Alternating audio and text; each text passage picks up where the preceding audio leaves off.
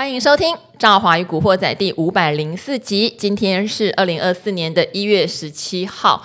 哎，有时候心情就是很矛盾哈，因为呃，如果长期收听《古惑仔》的朋友。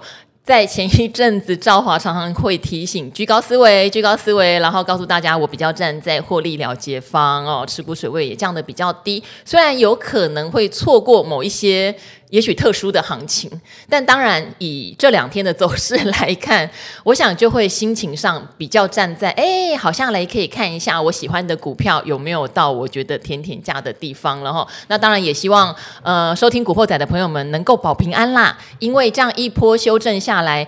哎，也将近九百点了呢，也将近九百点了，好像往万七靠近了哈。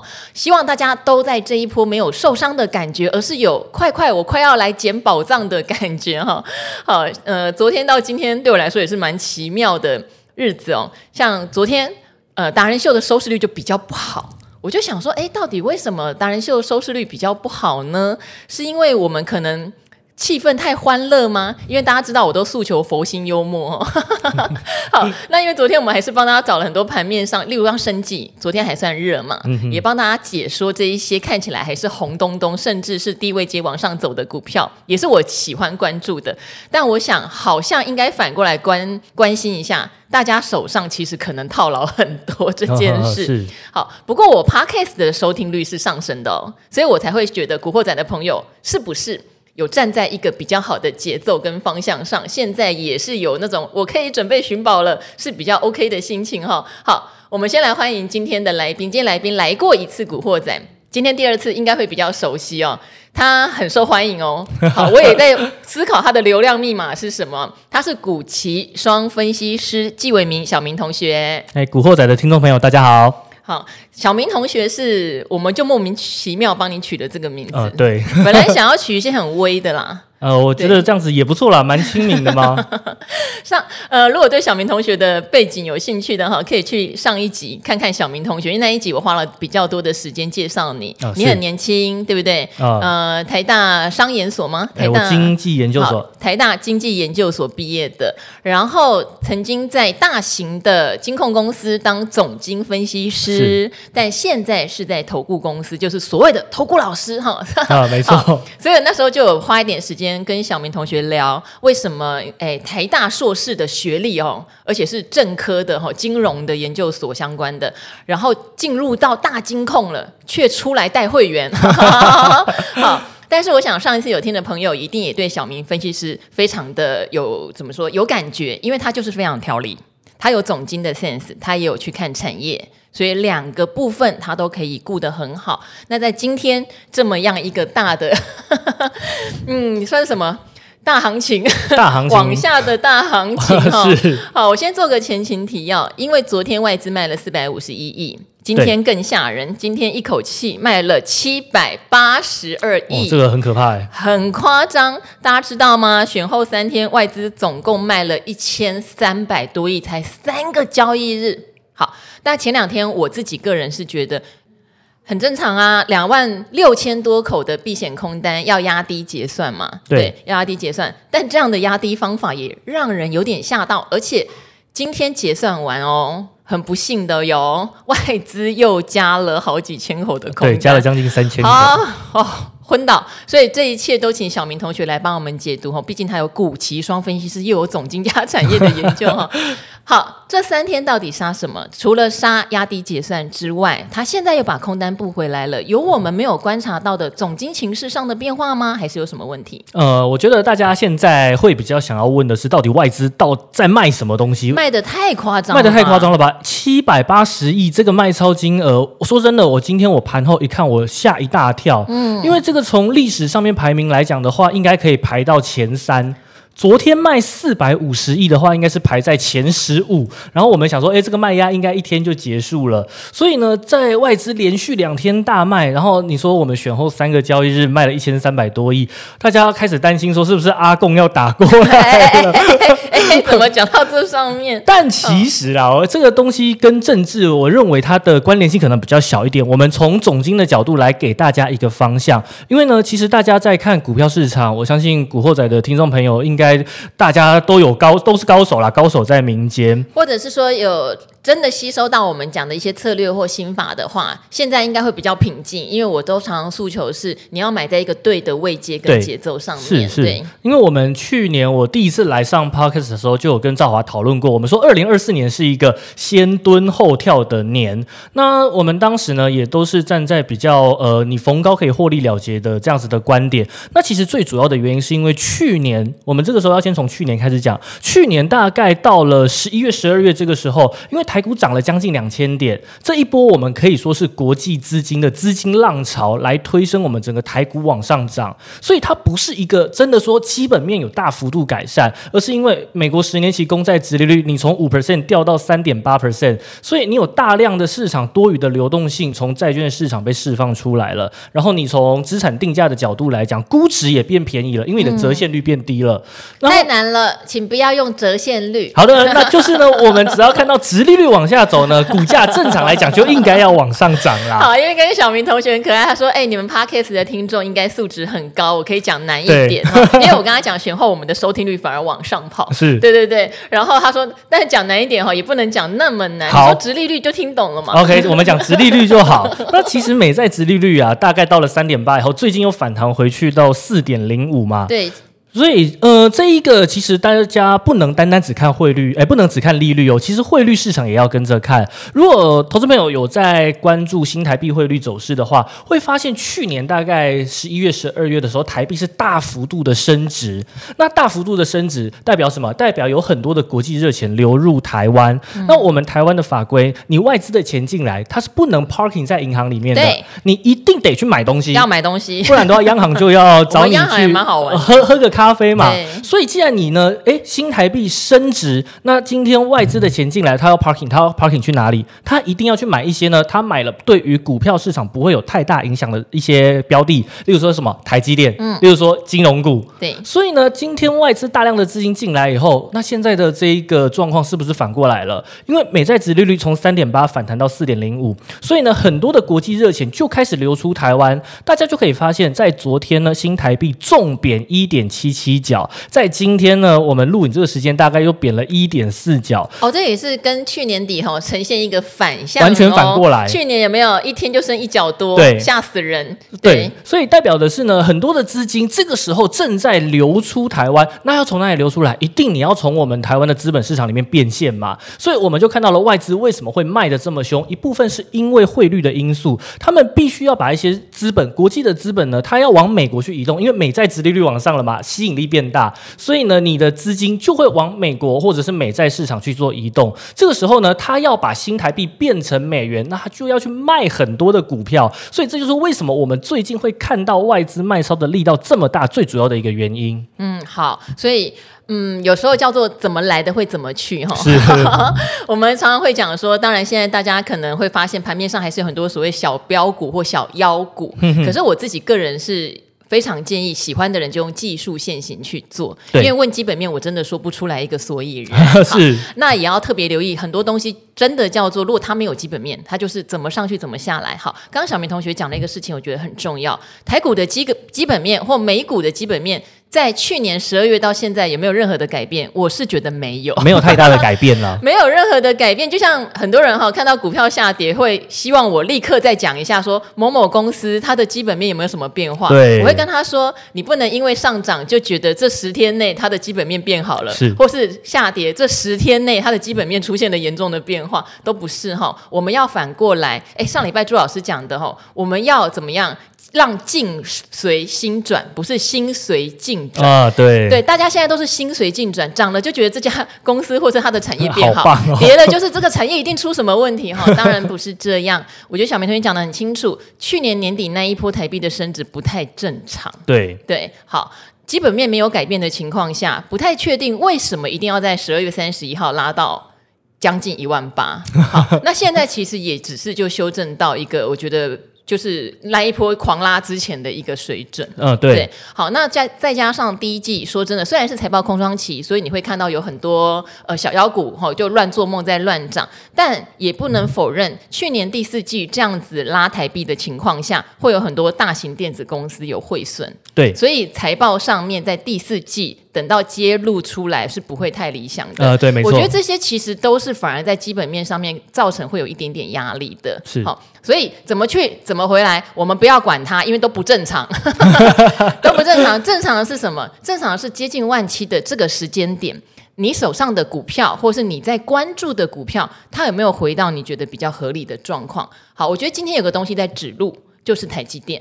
好台积电其实这两天都力守，希望是收红嘛，哈、呃。昨天平盘，今天收红哦，跌这么多，台积电没有跌哦，为什么？因为明天要开法说。啊、呃，对。好，那我想市场现在对于台积电明天的法说内容，一定是非常期待。第一猜测。应该会做的跟市场差不多，嗯哦、差多了就惨了。呃，差多就有问题。EPS 千万哈，不要搞到估低于，我是觉得低于三十五就有点严重。三十不会 miss 掉这么严重了。对，应该不会。然后再来就是明天他会去讲 AI 啊，苹果手机啊，哦，notebook 市场啊，到底各个产业线、产品线到底好不好？我觉得这个是明天他法说要关注的重点。对，因为台积电法说会的话，法人当然是相当在意的。那我觉得刚刚先延续赵华讲的，其实赵华讲到了，不要因为股价下跌就说这间公司烂出问题。嗯、对，所以台外资最近卖台积电可能卖的蛮凶的，特别是卖金融股卖的更凶。哦，对，等一下也可以分享一下金融股有必要今天下成这样吗？对，他、哦、是选前就在卖喽。对，那金融股我们等一下来聊好了。嗯、我们先把台积电这个部分先跟大家分享。嗯、台积电的话。法说会，那呃，有人会说昨天什么下跌是因为台积电的毛利率会呃会 miss 掉大摩嘛？这是报告很久了，对啊，这报告很久以前就出了，所以金融市场就是这么的有趣。当今天股价下跌的时候，你就会找各种的理由啊，然后找各种的原因，然后想要来穿凿附会。但我觉得投资朋友尽量避免掉这样子的思维啦。你要做基本面，你就专心做基本面；嗯、你要做技术面，你就专心做技术面。那既然我们已经知道了，现在它不是一个基本面的行情，那那技术分析在现阶段就是一个很好用的工具。那对于明天台积电的法说会的话呢，我认为啦，其实市场应该最在意的，当然还是在二零二四年，也就是今年各个产业复苏的状况到底长什么样子。因为市场其实非常的期待今年，你不管说是在记忆体也好，IC 设计也好，车用市场也好，然后还有笔电、电脑这些市场，到底他们复苏可以到哪一个位阶？他们可以有多强的复苏力道？这个是现阶段大家很想要从台积电嘴巴里面讲出来的。因为台积电毕竟作为一个晶圆代工的龙头，那这些产业他们的需求一旦一起来，台积电它就是春江水暖鸭先知。所以大家在看台积电法说会的时候，除了你 EPS 你要看，然后再来呢，其实你要关注的是它制程到底推进到了哪一个部分，它的良率有没有再上去？再来呢，要去关注台积电每一次都会讲的它的各个产品的营收结构，还有它的未来展望。如果呢，今天台积电说了特别拿了某一个产业出来讲，例如说哦 AI 不错，或者是他们看到了车用有明显的复苏，其实这个已经对于大部分的投资人来讲是一个非常明确的先人指路。所以明天台积电的法说会就会变得相当重要。我觉得还有个东西大家可以观察哦。就是 AI 伺服器，对，就是去年六月那一波旋风涨的第一波的那一些广达、伟创、技嘉、光宝科，哈，甚至伟影，我觉得这一个族群反而是这一波下跌大概八九百点里面，他们相对是强势的，对，好，尤其是广达。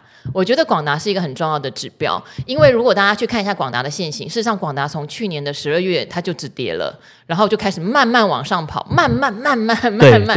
那一月大家都知道行情不好嘛，哈，它还是慢慢慢慢一直往上吐，我都觉得很有趣，因为我们所有的达人如果讲到 AI，都还是喜欢广达，哦、都还是喜欢广达哈，就 AI 伺服器，或是说反正它是伺服器很早就开始做的厂商啦，或者车用相关它也是蛮重的，所以我觉得它。也是一个指标。今天修正这么多，为什么那一些之前跌的稀巴烂的 AI 股不跌反涨？哈，这些都是一个我们常常在强调节奏的问题。是，它不跌了，它只跌了，它甚至还逆势，它也是一个提供给大家的方向。这个时间点看到很多妖股在涨，我想要神盾集团，我觉得不用羡慕啦。对啊，不用羡慕，那个，不用羡慕，那个本来就不是一般人习惯做的股票，对，反而却要去思考，哎，你被套的受不了了，像很多人那时候一直问伟创要不要砍掉，嗯、哼哼。对，那这个时候就不是要想要不要砍掉了，而是要去观察它到底一月、二月、三月有没有一些好的消息进来。对，那 AI 伺服器的部分，我记得好像我们在理财达人秀应该是在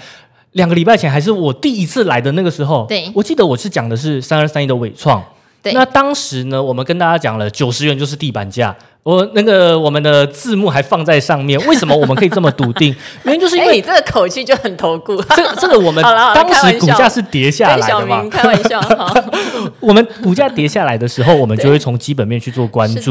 那我们说，二零二四年，你像伟创好了，我们估它 EPS 赚六块。那我们当时就讲了，你十五倍的本益比。这个在 AI server 里面已经是相当低的一个估值，所以你六乘以十五九十块钱，它就是一个很安全的价格嘛。所以你把同样的逻辑套用到广达，套用到二三七六的技嘉上面，其实都是一样的。那刚刚赵华也讲到，二像是二三八的广达特别有车用，所以它其实在今年它有相当多的题材是能够去做发挥的。那这些股票它没涨的时候，大家都会觉得啊，我套牢哇，这间公司好烂哦，它会不会再继续往下跌？那我觉得大部分投资朋友会担心说，股价会不会再继续往下？那对于这件事情呢，可能你担心到呃吃不下饭、睡不着觉，那就是对于基本面它的这个研究可能没有这么的透彻，嗯、因为你对公司的掌握度不高，所以你当然不知道说哪里可能会是它的一个安全的价位，可以减股票的价位。那在今天还有这几天，我们看到了说台股虽然跌得稀里哗啦，拉回修正也拉回了七八百点了，可是这些旧的 AI 他们都没有再往下跌，甚至慢慢的往上推高，这其实就是在反映了，当你今天买了一间好的公司。它有了价值的保护的情况之下，大盘的震荡可能就跟它没关系，因为前面该消化的卖压都已经消化完了嘛。那外资现在要提款，它前面已经提过一次款了，它要换另一间公司，换另一张提款卡提款，所以这个时候回过头来去看一些你说这些旧的 AI，他们可能在拿到了今年 NVIDIA 的 GPU 的这个供给以后，他们在一月、二月、三月，呃，你可能二月有过年，所以营收可能不会这么的好，可是到了三月以后，我们几乎可以肯定说这些 AI server 的 ODM 厂，他们的营收都能够开得非常漂亮。那我们当然不要等到它的利多出来以后，我们才去买股票。我们反而是要趁着呢，诶，可能行情在震荡，或者是股价有拉回的时候，我们逢低捡便宜。好。呃，股性哈，有时候是一个一体两面的事情哈。因为我刚刚又在看我的选股池，大家知道我有两百五十档的自选股，不是我买了那么多。例如说，像瑞仪前一阵子不就是讲他们有十三亿的汇损，然后跌了一天嘛。然后我讲，不过以他这种股性来说，跌一天就差不多了，温温的。那他是不是在今天，他也是一个很稳健，还是在一百三十八块？那当然，之前希望他涨的朋友，他也不是会急涨的。嗯。但是我觉得，如果手上配置的是这类型，例如说资通讯软。软体对不对？什么金城科技啦、中非科技、中非这种，就是比较软体型的、高值利率的。哦、其实，在这两三天，他们都没有什么跌。对对，所以呃，手上的持股是不是够稳定？好像刚刚讲的 AI，它明明就是在今年会有一个比较明确的。业绩进展，伺服器哦，不是 A I P C。呃、是。好，各位喜欢 A I P C 的话，那你们一定要切记，资金回来，题材在热，开始整个族群在动，会对你的资金投报率比较有效率，呃、因为他们今年要在业绩上很好。就会如同是去年的 AI 伺服器一样，欸、对，没错、欸，你会看到股价涨，但业绩真的没有跟上来。嗯、那所以我觉得啦，其实大家在关注现在的操作上面，嗯、呃，很多的股票我们是，就是大家还是会习惯看一些大涨的股票。那我觉得在心态上面，嗯，不要 formal 啦，你不要担心错过行情，就是我们专注于自己该做的交易策略，因为每个人适合的交易策略一定都不一样，所以大家一定要搞清楚自己在做交易，你是用什么样的逻辑在操作。做你不能说哦，我今天是呃按照技术面我去追一些强势的股票，然后结果跌下来你就说我要价值投资，那你价值投资结果股票跌下去你就说我好想要停损，所以这代表你前后的交易逻辑不同。那我想在面对行情比较动荡的时候，其实大家一定要再重新回过头来想想看自己应该要怎么去做交易。那如果你今天很运气很好的呃好公司遇到倒霉事，那它股价下来，那反而不就是我们捡便宜的好机会吗？好像散热双雄今天。也不错。然后今天台积电供应链也还不错，像嘉登啊这样的公司也还不错。嗯、其实，嗯，今天虽然看起来外资卖了七百八十几亿，可是一些绩优股，以我自己的自选值来看。其实还好，那代表你选的股票好啊？没有没有没有没有，就是常常跟大家讲，我可能喜欢的就真的是比较就是价值浮现的股票，对，或者是说它的位阶一直在右下角，嗯哼哼，对，呃，所以今天它也不会受伤。对啊，它这种股票 它不太容易变成外资提款的角色嘛，因为我们说它一天要拿回七百多亿，它如果去卖这些中小型股的话，一砍下去，那股价不就跌停板了吗？哎，它要拿回七百多亿，可是。台积电是红的，然后广达、伟创没有受伤，这些都是蛮有趣的一个象征。呃，对，那你说广达、伟创，可能联发科被提了吧？联发科一定是被提款了。那我觉得提款最大户当然还是在金融股啦。啊、哦，我们来讲一下金融股，对不对？因为今天我同事说啊，因为昨天美债殖利率有往上跑，后来就看一下，我说四点零五，我觉得四点零五还好哎、欸，我自己个人是觉得。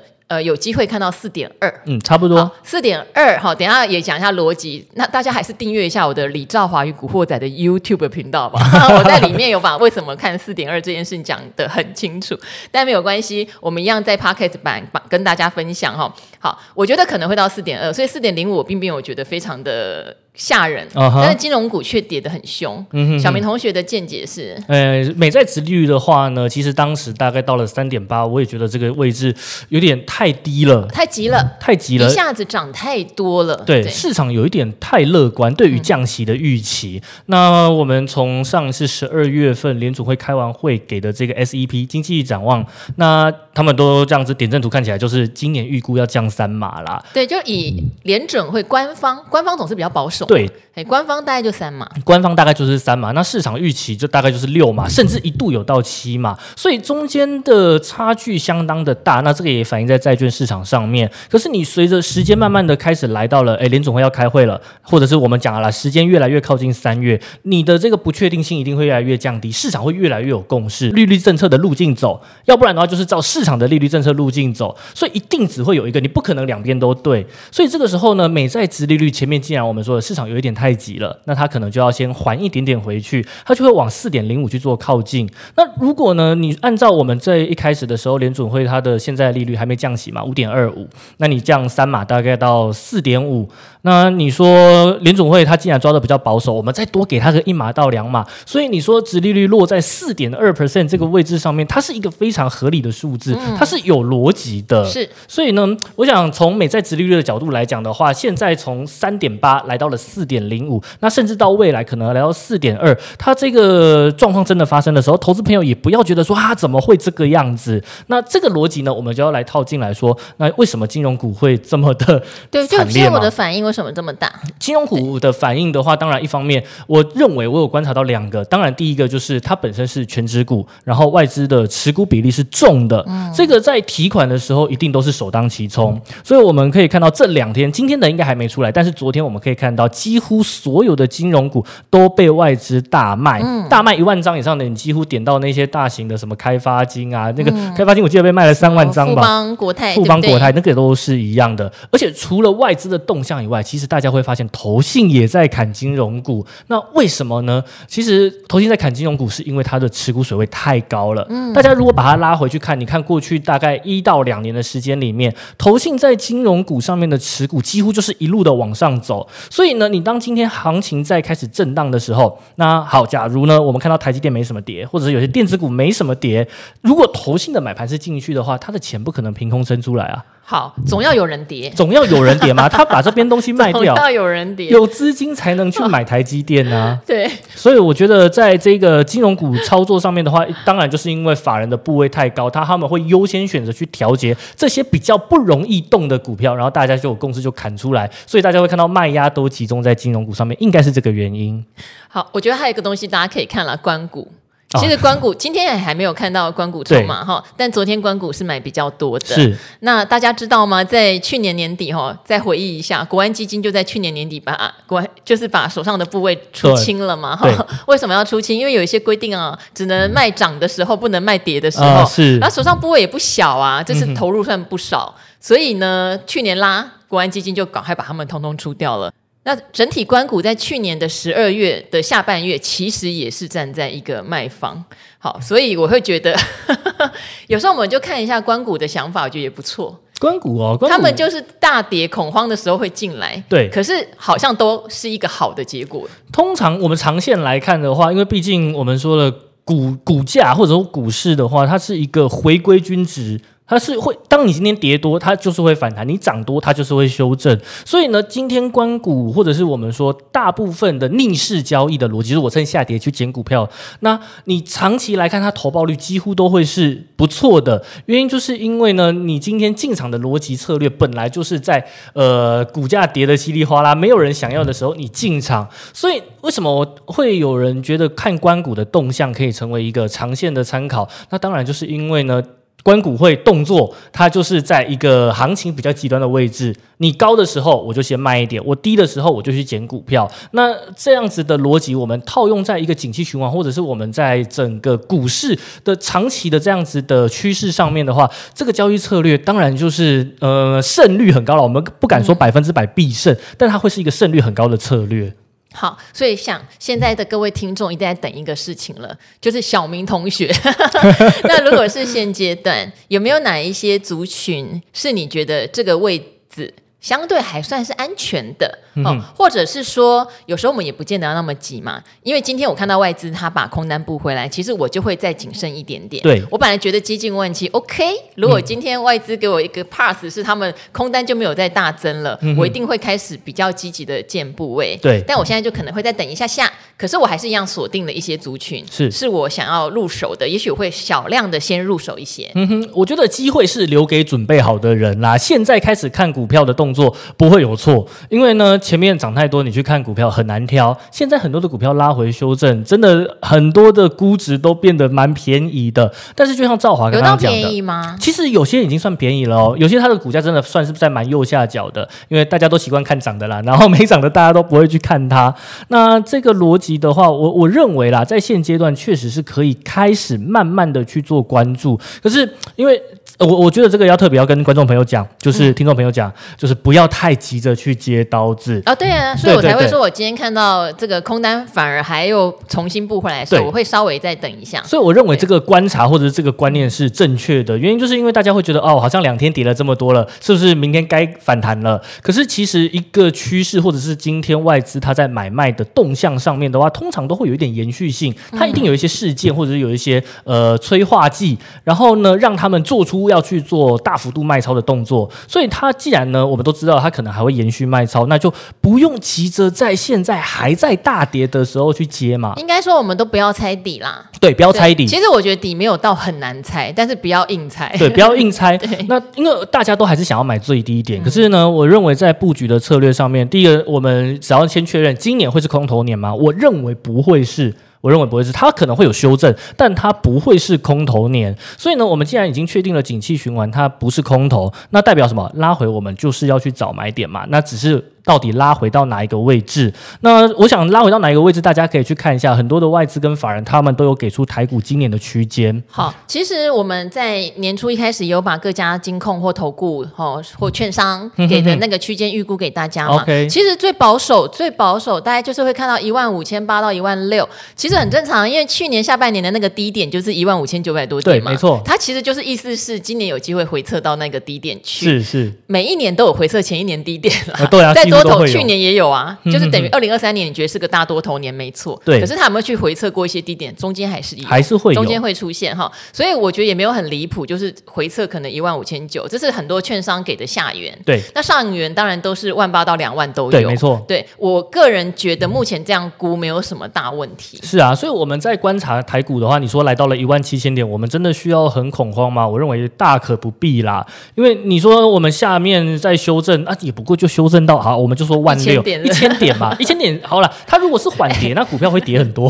哦，三四百点就有人在叫了，一千点当然会叫啊。那就是哦，这个就是我们在操作的过程，你一定要试着学会逢高要去减码。当你手上有现金的时候，其实你看到行情在下跌，你会感到兴奋呢，因为你你会觉得哇，有便宜的股票可以让我买了，而且也代表可能前一波是出脱在一个比较好的位置。对啊，没错。所以投资朋友手上的弹性会取决于你现在的情绪。那呃，我们在一开始正好有提到说，投资朋友好像手上有很多套牢的部位，我们都不去关心。好、哦，这是电视，但是我说古惑仔反而是收听率往上跑，哦、所以我觉得古惑仔的朋友是比较想找机会的。哦，那其实我觉得啦，个人觉得对。那这个操作的逻辑，我认为跟市场它贴的比较近一点，这是好事情。所以呢，既然呃大部分的投资朋友可能手上都还有一点空间，那在这个位置上面的话，我们不求买在最低，我们或许可以用一些你说我们比较看好的族群，例如说像最近车用。它也拉回来，它的位阶也是低的。嗯、我们之前分享过的记忆体，它也是低的。这些族群其实呢，你说他们要再跌，能跌到哪里去呢？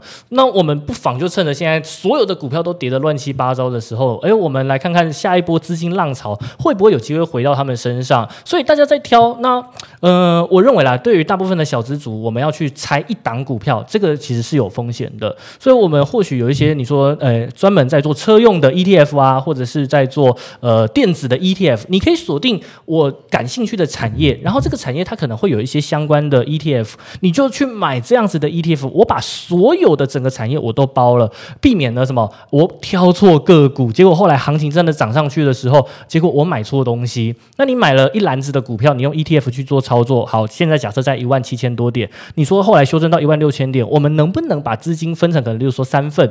诶，跌多少点我就加码，跌多少点我就加码。那我们只要能确认今年是一个多头的结构不会被破坏掉的话，它只要回到一万七千点，你的成本呢，在下来的过程里面，其实你等到指数回去一万七，你应该基本上都是获利的。所以交易策略只要先想好，把资金的水位控制好了，你不要一次想要去超在最低点。我想保持正确的交易心态，比什么都还要更重要，也是长期能够获利稳定的一个关键。小明同学是不是有长期在听古惑仔？把我要讲的给讲完，啊，真的吗？开玩笑的，好。刚刚讲到的交易策略，对不对？我我想，哎，他提醒我了，因为我本来就告诉大家，你一定要有一块。假设你不是那一种真的盯盘盯很紧，然后对股票的产业面什么都非常理解的人，你应该要定期定额，或是不定期不定额，在一些基金或 ETF 上面。听起来就是陈腔滥调哈，因为我大概开台两年了，我就讲了两年啊。但这个有效啊，但是非常有效，胜率非常高。我还记得前几天哈，好像是微良吧。就跑来问我说：“你觉得要追求高胜率还是高报酬？”我说：“我个人追求高胜率。”他说：“他那他讲不下去，因为他身边的赢家是 追求高报酬。”这样，我就说：“其实我个人是希望你在高胜率之下。”你慢慢会体会到高报酬，我没有开玩笑哦。因为当你选了一些什么价值股也好，或者是说你定期定额，或是聪明一点，像今天跌这样子，对不对？你手上有市值型的，或是你手上有哪一档产业型的 ETF 跌的比较多，或是科技基金跌的比较多，其实就应该多加一点。例如说，你本来扣五千，其实可能今天你就可以去扣个八千一万。对，好，看你手上的资金的状况。因为我是用不定期不定额，我是看到大盘或者是该产业跌很多的时候，我会去比较大。大幅的单笔加码，嗯，是对，可是长期不变，就是这个事情，我不是只做一次，一定是两年、三年我都这样做，胜率很高之外，你会发现报酬率不会低。对，我觉得这才是最重要的一件事情。那我在扣哪几档，其实都已经跟大家分享过。那大家也不要执着在赵华是买叉叉美国基金，就一定也要买叉叉美国基金，不是这样子哦。哦你就同类型去想，有人喜欢台股基金就台股基金，喜欢电动车 ETF 就电动车 ETF。当然，如果你喜欢的是高息 ETF，我还是要特别强调。今年你就先确认你是有领到席为主而去买它，不要一直在想说二零二三年他们每一档都可以报酬四五十趴。对，没错。先不要这样想，因为去年有 AI 股帮他们做加持，今年我们真的不确定。可是今年很多高息 ETF 都有跟大家保证它的配息。会配出一定的数字来，嗯、所以我想息上面是有保障的。是啊，那这一个 ETF 的操作，我觉得真的是对投资朋友一个最棒的工具了。我也觉得哎、欸，所以、嗯、这样子听完以后，我一直觉得赵华的这个投资观念啊，我非常认同。虽然我是投顾老师，但是我我真的觉得，而且他很年轻，很多人在猜他几岁啊。这个不要讲，不要讲这个小秘密，我们要有一点神秘感。然后这个 ETF 的操作策略的话，因为你长期来看，重点是时间尺度，因为你一直在做正确的事情。那那我们工作有自己工作我们的受众，我们 TA 的需求。可是呢，对于大部分的投资人，我认为真的是拨一部分的资金，定期定额也好，不定期不定额也好。那你趁着大跌的时候，我们要建立在一个什么叫逻辑？前提就是呢，你觉得台湾它能不能长期的经济成长？全球能不能长期的经济成长？如果这个答案是 yes 的话，那其实你真的时间你拉到三年五年，你在投资的过程，你逢低买都不用太担心，因为你已经知道最终的方向了。只是它中间的过程会让你可能有时候不舒服而已。那我们都知道了最终的方向的话，那我们当然是要在能够有站在一个有利的位置的时候，我们要多做一点动作，要积极一点。那这样子的话呢，你把资金分配成一部分，我做了，诶，一般可能我在做长期投资。那另一方面，我可能在短线动能的交易上面呢，我也配置一些资金，你就不会觉得说，诶，我好像一直在做很无聊的事情，你也会有参与市场的感觉。那你也另一部分，你有可以保底的一个部位在。我想这样子对投资朋友来讲的话呢，会是一个比较安全的操作模式。好，看不懂就去扣基金或 ETF 啊。啊对啊我觉得这个是超 easy 的事情哈。而且说实话，他们到现在的净值，我自己手上有的。嗯，其实没有让我觉得很便宜或很甜，好，好，就是没有跌很多啊。说真的，没有到跌很多。当然有很多很独特的，例如说，我知道有人买到像生技型的 ETF，就真的比较不开心、嗯、啊。对，好，就比较不开心，因为美国去年生技股是跌了一整年，那个有原因的啦。那个是因为前两年在疫情期间哈，不管医药股或者是疫苗股，嗯，都涨太多太多太多了哈。包括有很多研究更先进，什么基因疗法的都涨很多。对，所以他们在二零二三年反。反而是一个大幅拉回的状态。嗯、那有些投信可能发生技基金发的点位，就是在他们比较高档的时候。我想这个是比较辛苦的，所以也会提醒大家，如果你手上是产业型的 ETF，不要变成一个单压估值，或者是你都没有配一个。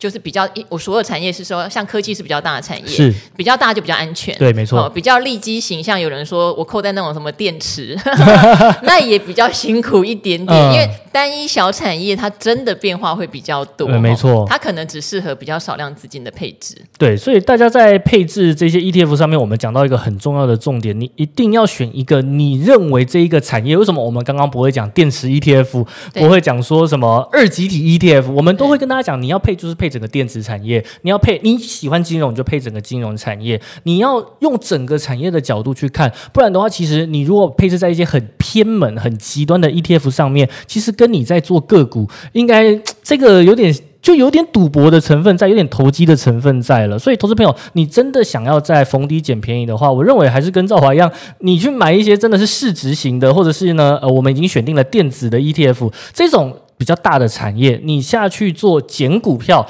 呃，会比较安全一点。嗯，好，小明同学年纪轻轻，好像有一个成熟的灵魂。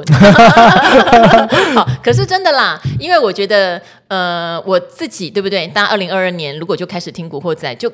真的告诉大家我在加码哪些东西，然后怎么做的。到现在，那中间也有提醒大家，我个人会做适时的停利，但是不是叫做全部停利哦。例如说报酬率哈，其实定期定额达到二十趴以上，我觉得就还不错了。哦，还不错。我就会把那个二十趴赎回。假设说一百万变成一百二十万，就把二十万的部分赎回，一百万还是放在里面，然后继续做。下一次有这个二十趴，我会再把它赎回。OK，对，其实不会很难呢。对，对，大概已经有停利两次的机会。哇，那这个绩效表现。从二零二二年到现在有两次二十趴了。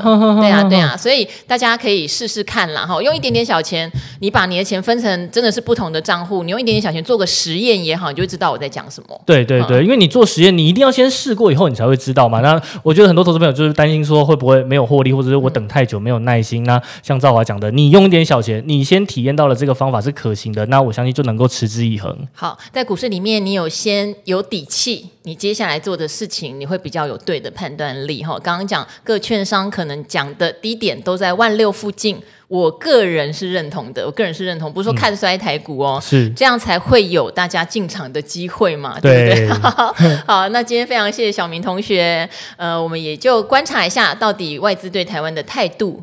好，会不会开始慢慢的开始部件一些事情？例如说，至少借券卖出这一块是真的降低蛮多的，也代表外资现在是避险的味道还是比较重啦。对对，好，那去年底涨上来的，竟然吐回去还它了，那也好，我们现在站在一个比较平衡的起跑点上面，啊，可以更 公正的来看接下来的产业发展哈。好，那谢谢小明同学喽，也希望小明同学常来古惑仔。啊，没有问题，没有问题。好，那就跟他们一起说拜拜吧。好，大家拜拜，拜拜。